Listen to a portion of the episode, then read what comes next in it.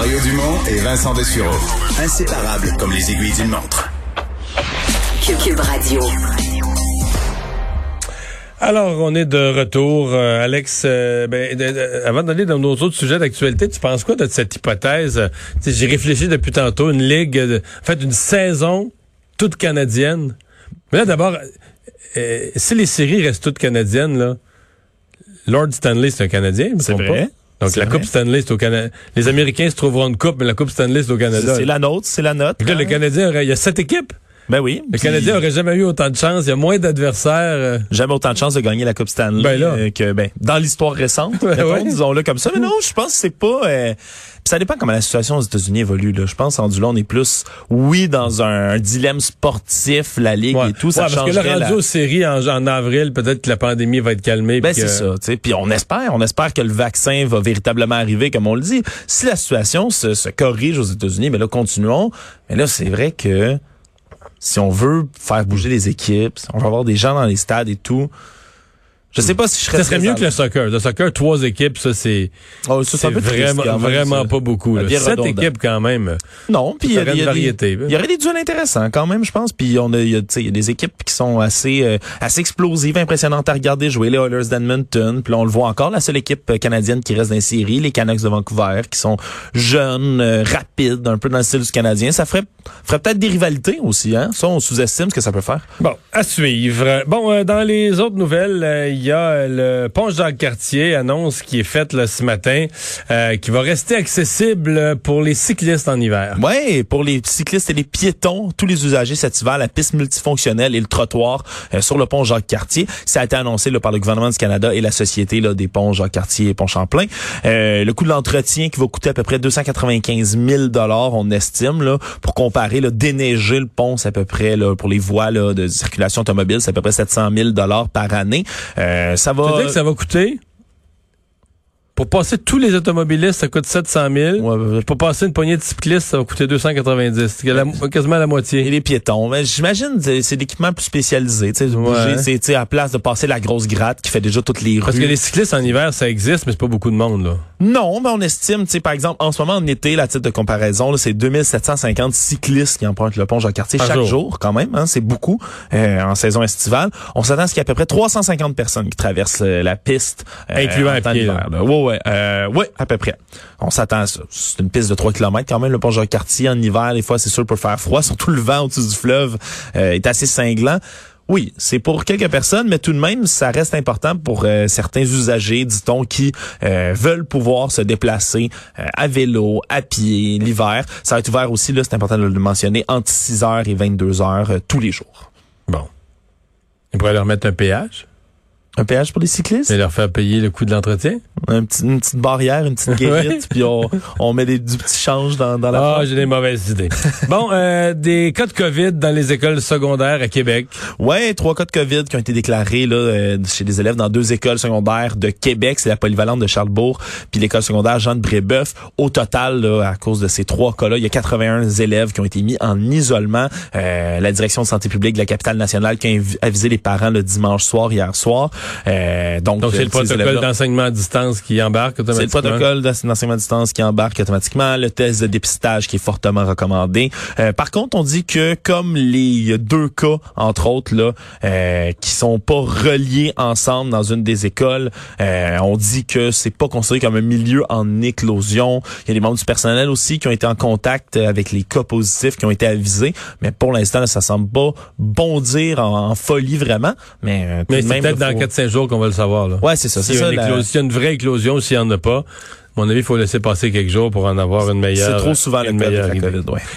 Il y a l'Organisation mondiale de la santé, évidemment, qui euh, appelle, il dit, bon, il euh, se rend bien compte que des gens, il, il manifeste dans plusieurs pays, des gens qui sont pas d'accord avec les, mesures sanitaires, mais qui appellent les gouvernements à dialoguer avec euh, les, les groupes anti-masques. Ouais, c'est le chef de l'OMS, là, Tedros Adhanom Ghebreyesus, qui a appelé les gouvernements là plus tôt aujourd'hui à dialoguer, à ouvrir un dialogue avec les, les manifestants anti-masques, euh, puis qui veut, il veut qu'il y ait un rappel qui soit fait que le virus un existe, est réel, et deux et mortelle dans bien des cas.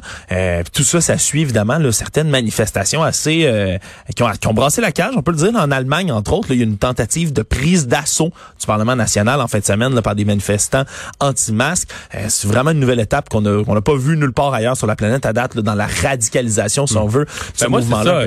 Moi, j'ai trouvé euh, bien le message de l'OMS. Ils ont raison. faut dialoguer avec tous les citoyens. Euh, le port du masque, c'est pas une religion en soi, c'est un moyen parmi d'autres. Moi, je suis assez étonné qu'on a...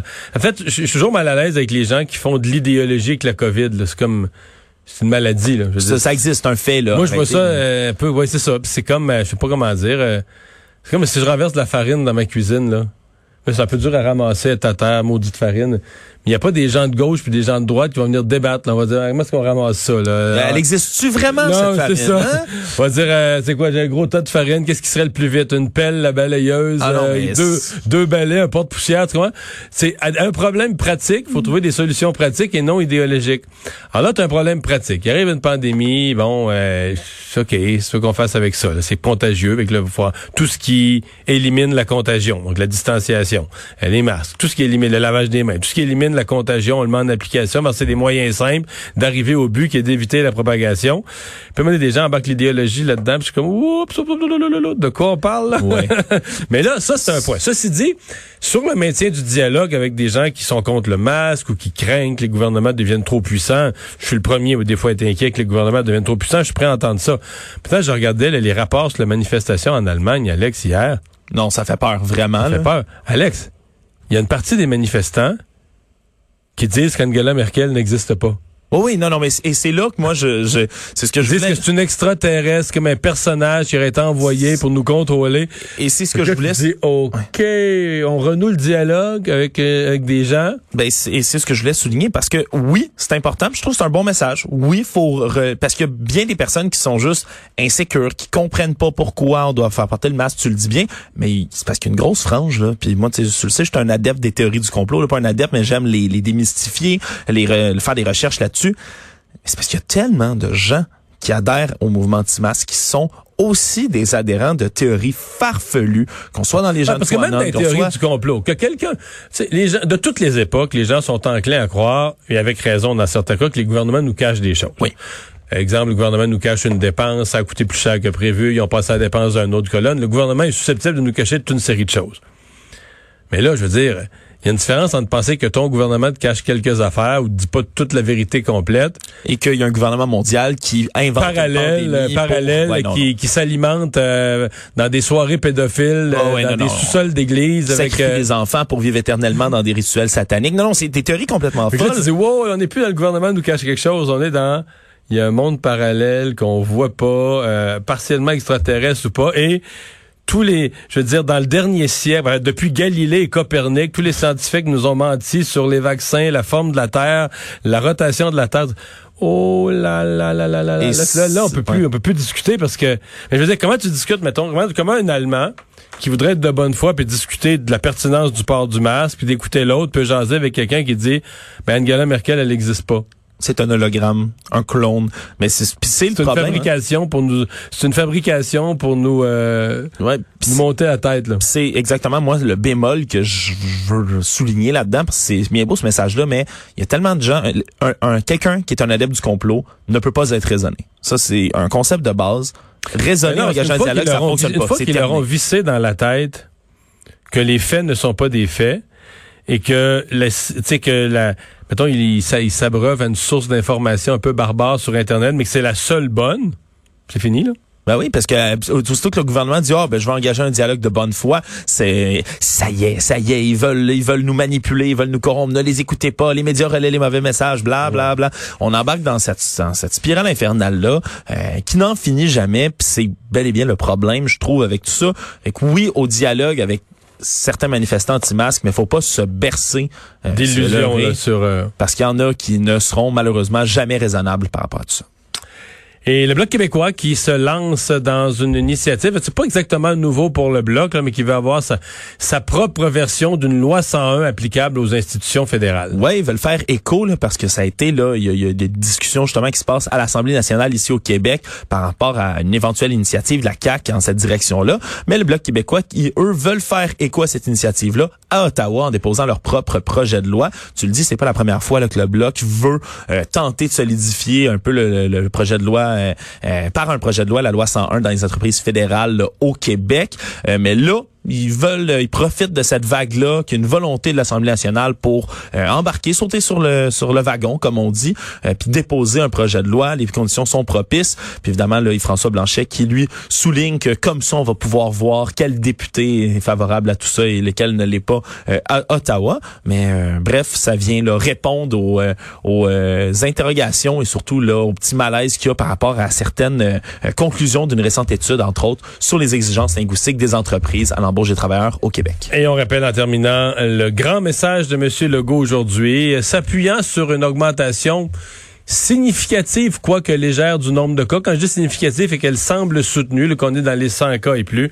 Euh, M. Legault qui lance un grand appel aux Québécois Oui, qui veut que les Québécois et Québécoises le reviennent à leurs bonnes habitudes, respectent les consignes sanitaires, euh, parce qu'il y a un relâchement général au Québec en ce moment. Mais je, je, je sais pas s'il y a un relâchement général. Je sais pas. Moi, je pense, c'est parce que je pense que dans les lieux publics, il n'y a pas de relâchement tant Non. que ça. Euh, que des gens qui font des parties, ça, je pense qu'il y en a eu à tous les tous les moments. Bon. Là où je pense qu'il y a un relâchement, c'est les gens se voient plus. Là. Ouais, vraiment. Mettons la fin de semaine, des fêtes familiales. Ça, je pense que les gens se voient plus. Et ce que le docteur Arruda disait il y a une couple de semaines, là, je pense qu'il a raison que une fois que tu es dans la même maison, des gens d'une même famille, puis tout ça. Tu sais, mettons en mai, là, si t'avais des gens d'une même famille, puis il y avait grand-papa, grand-maman, là. Et là, on les gardait à distance, on les touchait pas parce que là, on avait vu par milliers des personnes âgées décédées. Là, je pense qu'on ferait moins attention. Tu sais, on est content de se voir. Fait que dans les environnements familiaux, dans des environnements de gens qui, écoute, c'est de la parenté, c'est des frères, des sœurs, grand-papa, grand-maman, les petits-enfants, tout ça. Je pense que là, on oublie. Là, Tu sais, pendant le temps d'une soirée, là, on, on, on, on oublie.